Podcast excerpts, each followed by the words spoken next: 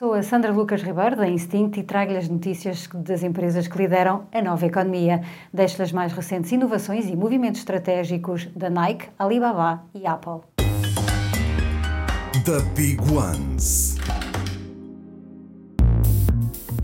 A Nike fez uma parceria com a EA Sports, uma divisão da Electronic Arts que desenvolve videojogos desportivos como o famoso FIFA.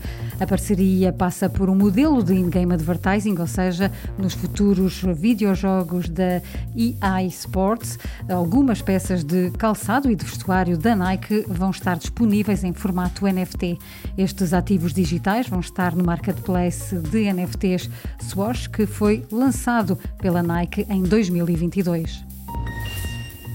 A Alibaba Cloud lançou o seu chat GPT à medida que acelera a corrida pela inteligência artificial na China. Este sistema avançado de inteligência artificial analisa textos, vídeos e áudios e faz um resumo dos conteúdos. E já está decidido que o serviço de mensagens para empresas DingTalk da Alibaba é o primeiro a dar acesso a este software.